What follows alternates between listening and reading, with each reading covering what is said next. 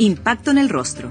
Es una invitación para todos aquellos que a las 20 horas se nos iluminaban los ojitos de lucero, prendíamos la tele y nos deleitábamos con las teleseries.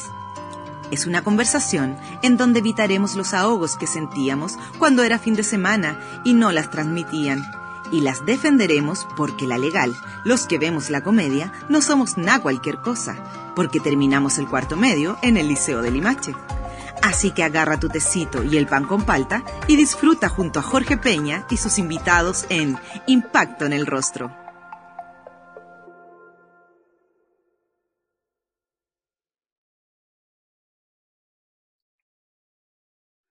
Hola a todos y todas, sean muy bienvenidos a este nuevo episodio de Impacto en el Rostro.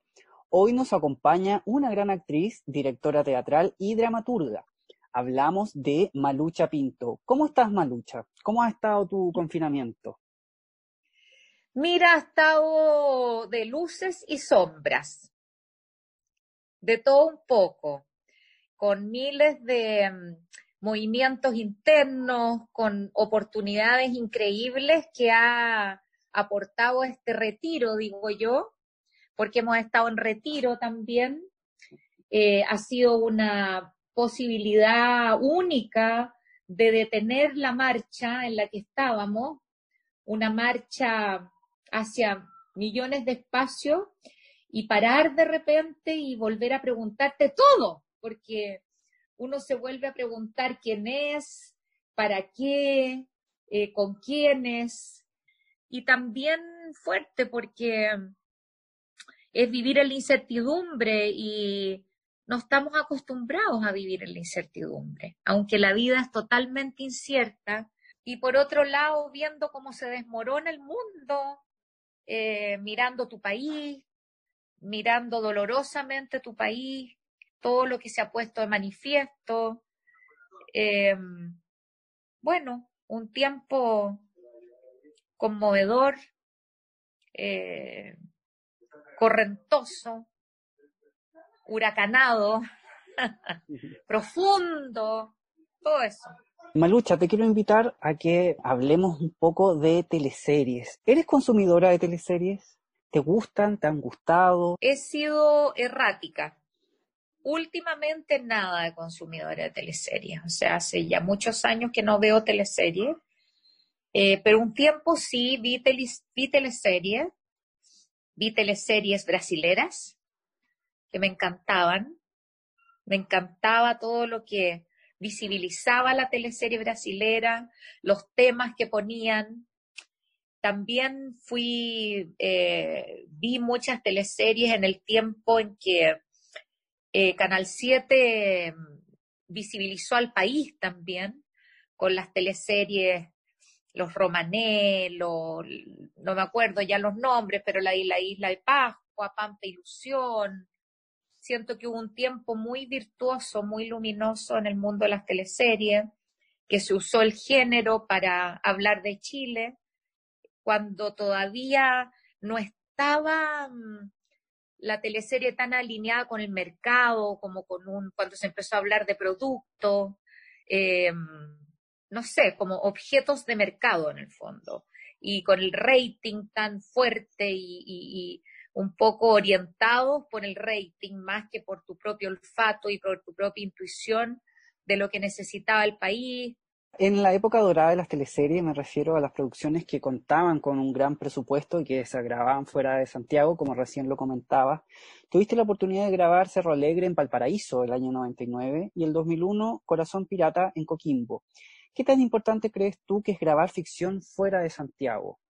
Yo creo que es importante, porque, o sea, es que depende desde dónde te paras realmente. Por eso hablo de eh, la teleserie como un género que te permite hablar de un país, que te permite eh, conectarte con la identidad de un país y compartirla. Pero para eso tiene que haber un pensamiento detrás, una intención de comunicación social específica, cosa que ya no existe. Hoy simplemente creo que hay una necesidad de mm, hacer negocio un poco. Entonces, desde ese lugar, evidentemente es un pésimo negocio salir fuera de Santiago, es muy caro, En cambio, en ese entonces la necesidad era otra, la intención era otra, eh, había mm, artistas, diría yo, detrás de las teleseries también, eh, había chilenas y chilenos con ganas de decir cosas y de estar presentes en nuestro país a través de la televisión, que es como un mundo que ya no existe. Malucha, el año 2001 entras al equipo de María Eugenia Rencoret en Amores de Mercado, en donde interpretas a Mónica Peralta, una mujer que tenía un restaurante en el mercado central y que junto a sus hermanas cargaba con una maldición. No podían intimar con hombres ya que si lo hacían ellos perdían la vida. ¿Qué recuerdos tienes de este personaje tan divertido? ¡Ay, lindos recuerdos! Esa fue una teleserie espectacular en realidad. Eh, fue, bueno, de partida estar instalada en el mercado durante tantos meses, conviviendo con todo ese universo que iba desde los locatarios hasta la gente que iba después de la noche de carrete a instalarse a comer, a tomarse la sopita que te levantara la vida en el fondo, hasta las chicas trans que llegaban a los baños después de mujeres, digamos, que eran prostitutas, que llegaban en la mañana a calarse, o sea, era estar en contacto con chilenos y chilenas que uno tenía poca oportunidad en realidad de contactarse y de conversar y de conocer, entonces fue muy entretenido. Era un gran equipo además, muchos actores y actrices, o también era una oportunidad de conversar con tus colegas, el guion era muy bueno, eh, tenía grandes escenas, eh, hubo mucha libertad de creación, además, y la historia nuestra, la de las tres hermanas, era espectacular. Hicimos gran equipo con la Mariana y la Carmina, lo pasamos increíble, nos reímos mucho. Eh, trabajé además con mi querido, queridísimo Mr. Clinton, eh, que se fue para las tierras del cielo, fue muy exquisito trabajar con él. Fue una, una, una experiencia, una gran experiencia, muy entretenido por donde se mire. ¿Hasta el día de hoy te recuerdan por ese papel? Alguna gente, sí. ¿Y, La gente se acuerda de esa teleserie y se acuerda con mucho cariño. Al año siguiente fuiste la mejor amiga de Violeta Salazar, personaje interpretado por Gloria Muchmayer en Pura Sangre. Ahí hiciste de Rosa Espinosa, una ex prostituta que junto a Mauricio Pesutich formaron eh, parte de un reconocido prostíbulo. Tengo sobre todo recuerdos de la Gloria. Fue una experiencia muy nutricia trabajar con ella, mirarla, observarla, cómo actúa. Su lenguaje actoral es muy, muy atractivo en realidad.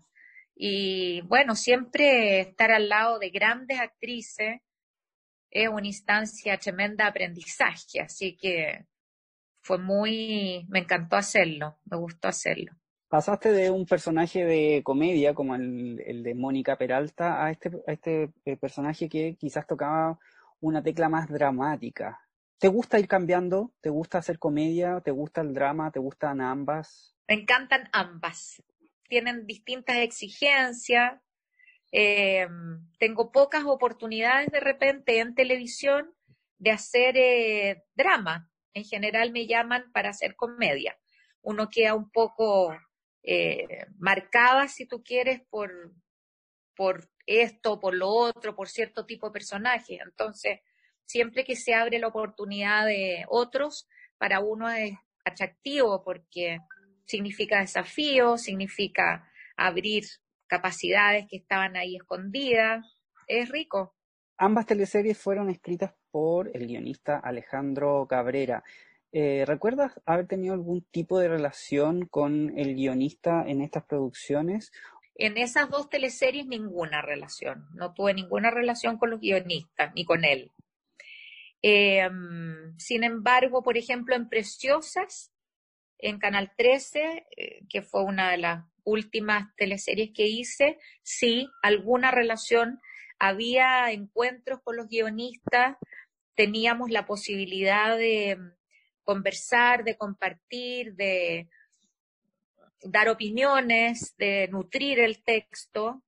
lo que es atractivo, muy atractivo para uno, aunque uno siempre, a ver, uno recibe un guion y mm, que es la hoja de ruta absolutamente, pero uno a ese guion lo preña de su propio lenguaje y de, del propio camino y el viaje que hace tu personaje. Entonces, de todas maneras hay una relación de ida y vuelta con los guionistas, porque ellos ven lo que tú estás haciendo y toman de lo que tú estás haciendo y lo incorporan también a el personaje que ellos están escribiendo.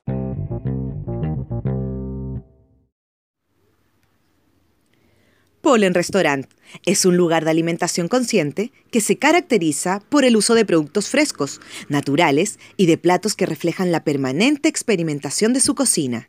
Puedes encontrar sopas, pizzas, helados, jugos naturales y una variada oferta de pastelería vegana, con opciones libres de gluten, soya y azúcar refinada.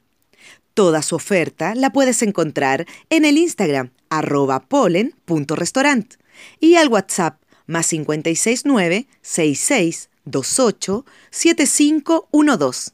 Atención, si al hacer tu pedido mencionas a Impacto en el Rostro, obtendrás un 15% de descuento. ¿Y consideras que esta relación debería ser eh, más intensa en televisión o sientes que el modo de trabajo es el correcto, que los guionistas trabajen de una forma más hermética? Bueno, yo creo que los guionistas eh, trabajan de una forma más hermética al principio porque hacen la propuesta, pero una vez que uno parte, yo creo que siempre es virtuoso trabajar en equipo, en equipo, en esa diversidad, digamos, de roles, de miradas, de sensibilidades, siempre aparecen cosas mucho mejores que cuando estás encerrado entre los iguales creo yo. Malucha, siguiendo con las teleseries, el 2003 en Pecadores interpretas a Laura Machuca, una mujer que tiene grandes conflictos con la ex señora de su esposo, interpretada por Edgardo Bruna. Eh, esta ex esposa eh, la interpretó Coca Guasini. ¿Qué significó para ti tener en la ficción a tu amiga como enemiga? esa teleserie fue muy especial, nos reímos mucho en esa teleserie. Eh, estaba el Íñigo, la Patti López, Edgardo, la Coca, lo pasamos muy bien en realidad. Fue de las teleseries que nos reímos mucho, mucho. Inventamos muchas cosas, eh, fue rico, ¿no? O sea, siempre eh, prima el juego. Nunca la siento como mi enemiga, mi contrincante, no. De hecho, ahora estoy trabajando con la Coca en la Torre de Mabel. Malucha del año 2017, perdón, 2007 saltas al protagónico Convivir con 10. ¿Qué recuerdas de la experiencia de haber sido parte de un elenco que estaba abriendo un área dramática como fue en Chilevisión? Fue fascinante, de verdad, una de las bellas experiencias en televisión. Eh, no recuerdo un clima más atractivo e inquietante y, y, rico para nosotros como desde el tiempo que hacíamos Chincolajote porque, bueno, fuimos convocados por eh, Jaime justamente a armar la, el área dramática de Chilevisión. Entonces tuvimos mucha participación, pudimos conversar, pudimos ser parte, pudimos dar ideas, pudimos eh, ser parteras y, y, y, no parteras, sino que las que parían, pues, parían esta área dramática realmente. Entonces fue, era todo muy pobre, eh, teníamos pocos recursos, fue todo súper a pulso. Todo eso tenía una mística, tenía un sentido de equipo, éramos bien equipo, bien aperrados, tenía algo de compañía teatral. Eh, fue bonito, súper bonito en realidad. El año 2016 también tienes un protagónico, en este caso la teleserie Preciosas. Fue una gran experiencia. Eh, el guion era muy bueno, fue una experiencia impecable, cuidadosa, exigente, de mucha exigencia actoral. Eh, trabajé mucho para esa teleserie. Eh, justamente meses antes yo había hecho un trabajo en la, en la cárcel de Antofagasta con mujeres privadas de libertad eh, un, taller y desarrollamos con la Fundación Aracataca, eh, donde las mujeres trabajaron su maternidad. Hicimos todo un viaje ahí que redundó en un libro, en fin. Entonces yo estaba con toda esa, con todas esas mujeres en mi corazón, en mi cuerpo. Esa experiencia para mí fue muy transformadora y justo se abre esta oportunidad, digamos, de preciosa. Entonces fue un trabajo mm, bien potente, exigente además. Eh, no, me, no, me, fue fácil llegar a, construir ese personaje eh, y eso me encantó. Eh, había un director además que te pedía cosas, que te exigía cosas. fue un trabajo delicado, riguroso diría yo. Malucha, eres parte del elenco de la próxima nocturna de Canal 13, La Torre de Mabel, la cual se ha visto afectada por la pandemia. ¿Cómo se ha tomado el elenco este receso, esta incertidumbre también? Bueno, con, grandes dificultades, eh, con esto que te decía, vivir en la incertidumbre no es fácil. Uno tenía un plan en el fondo, nada de esto estaba en nuestros planes, entonces ha sido como un cambio de ruta, de tiempos, de, plazo.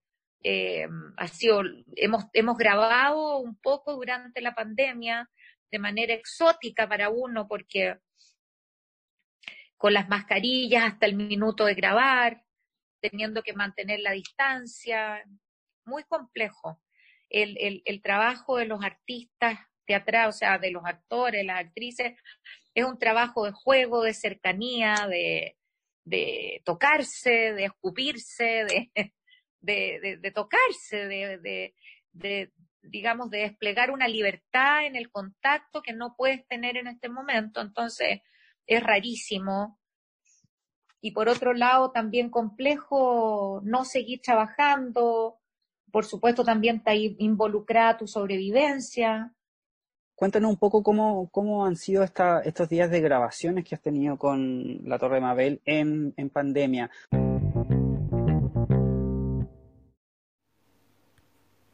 Constanza Bowen se dedica a viajar en busca de artesanos que, al igual que ella, les gusta tejer. En cada telar se dibuja una historia, una vida y un color.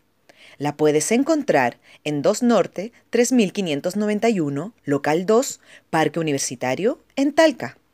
También en su Instagram, arroba telares-a-mano. Y al teléfono más 569 7210 5773. Bueno, ya no estamos grabando, cuando vino la cuarentena obligatoria de toda la región metropolitana, se suspendieron las grabaciones. Em, alcanzamos a grabar dos semanas. En lo personal alcancé a tener cuatro jornadas de trabajo y bueno, eh, eh, se intentó eh, rigurosamente mantener todos los protocolos sanitarios eh, higienizar los, los, eh, los dos estudios en los que se trabajó, todo el equipo, digamos, que no éramos actores, con sus trajes eh, de astronautas, con sus mascarillas eh, transparentes, las de la boca, los guantes, los las botitas especiales, unas como alfombras que no tenía que pisar antes de entrar al estudio. Eh, la gente que no tenía auto la iban a buscar en unas fans que estaban higienizadas. Eh, no podíamos ir ni al casino, ni a no salir de, de los lugares, de los recintos donde ocurría el trabajo nuestro, ¿no? Y nosotros con mascarilla hasta el momento en que se grababa propiamente.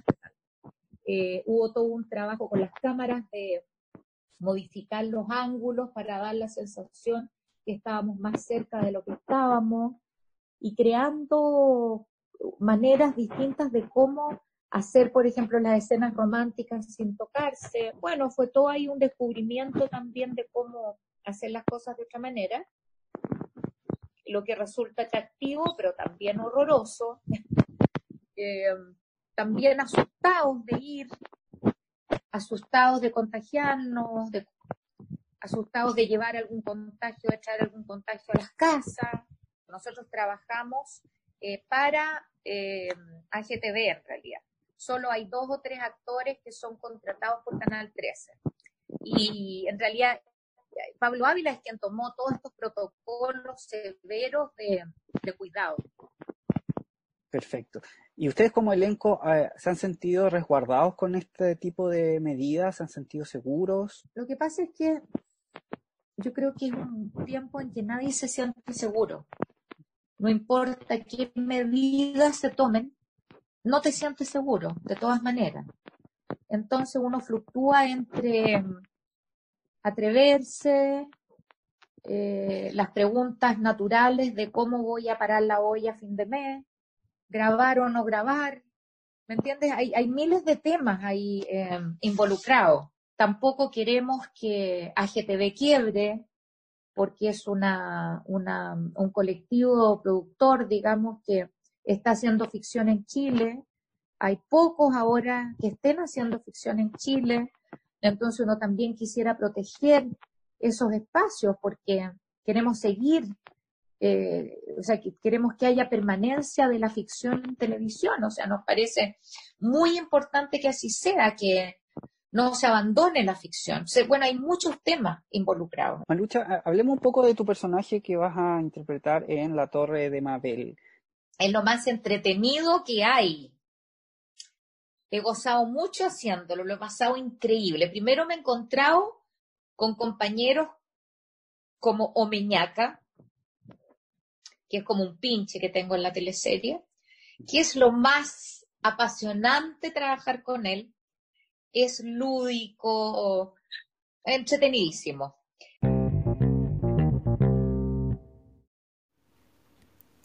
Yasai Vegan Sushi es un negocio familiar que se dedica a la alimentación 100% vegana. Ubicados en La Reina, funciona como delivery en las comunas de Vitacura, Providencia, La Florida, Las Condes, La Reina, Peñalolén y Santiago Centro. Los puedes encontrar en yasai.cl y en el Instagram arroba yasai. Si tienes dudas o deseas hacer algún pedido, lo puedes hacer al WhatsApp más 569 4139 1563.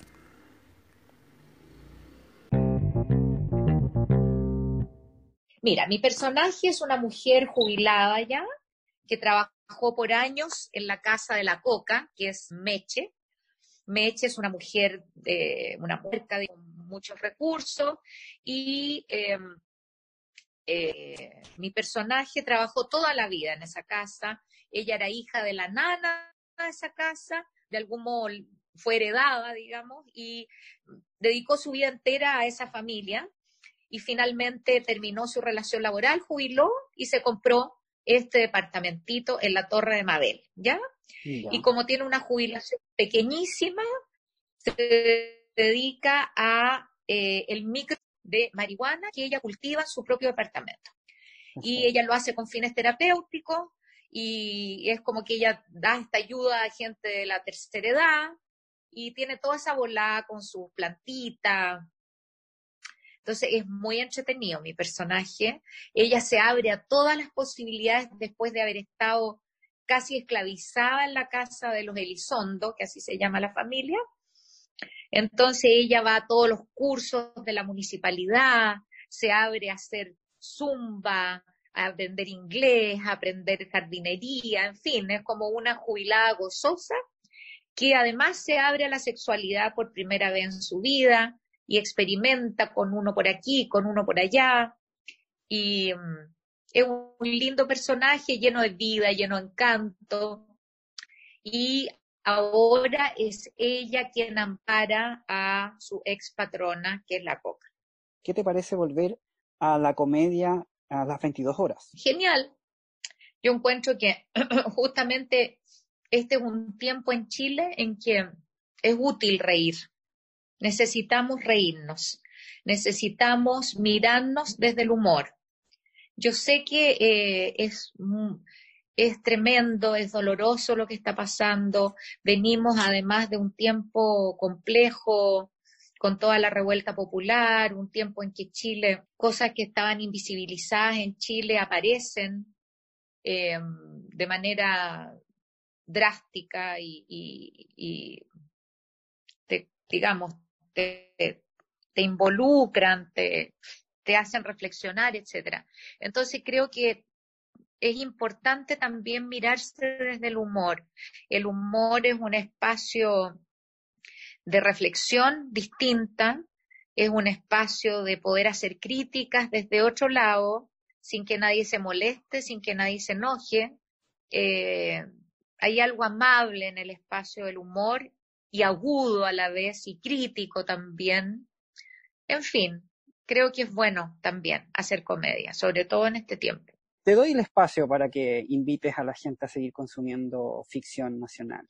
Bueno, yo eh, me gustaría primero que nada cambiar el concepto. Yo no quiero invitarlos a que consuman. Yo quiero invitarlos a cada uno, a cada una a emocionarse, a seguir historias, a descubrirse en esas historias, a descubrir al vecino, a la vecina, al hijo, a la hija en esas historias, a viajar con los actores y actrices por esos relatos, a involucrarse en ellos y a seguir sintiendo que el espacio de la creación es un espacio indispensable para la existencia y sobrevivencia de la especie humana. Así es que a mis amigas y amigos, a los chilenos y chilenas, a abrirse a seguir viendo ficción. Es muy necesario para descifrarnos, para conocernos y para gozar. Un abracito, que estén muy bien, cuídense mucho, quédense en la casa y aprovechen este momento. Por un lado, para abrirse a cooperar, a apoyar, porque soy una convencida que solo la solidaridad nos va a salvar. Y por otro lado, para hacer todos esos cambios adentro de nosotros necesarios para construir un mundo hermoso, que es el que esperamos construir cuando todo esto se acabe. Así que un abracito y muchas gracias por el espacio. Impacto en el rostro es una invitación para todos aquellos que a las 20 horas se nos iluminaban los ojitos de lucero, prendíamos la tele y nos deleitábamos con las teleseries. Es una conversación en donde evitaremos los ahogos que sentíamos cuando era fin de semana y no las transmitían. Y las defenderemos porque la legal, los que vemos la comedia, no somos nada cualquier cosa, porque terminamos el cuarto medio en el Liceo de Limache. Así que agarra tu tecito y el pan con palta y disfruta junto a Jorge Peña y sus invitados en Impacto en el Rostro.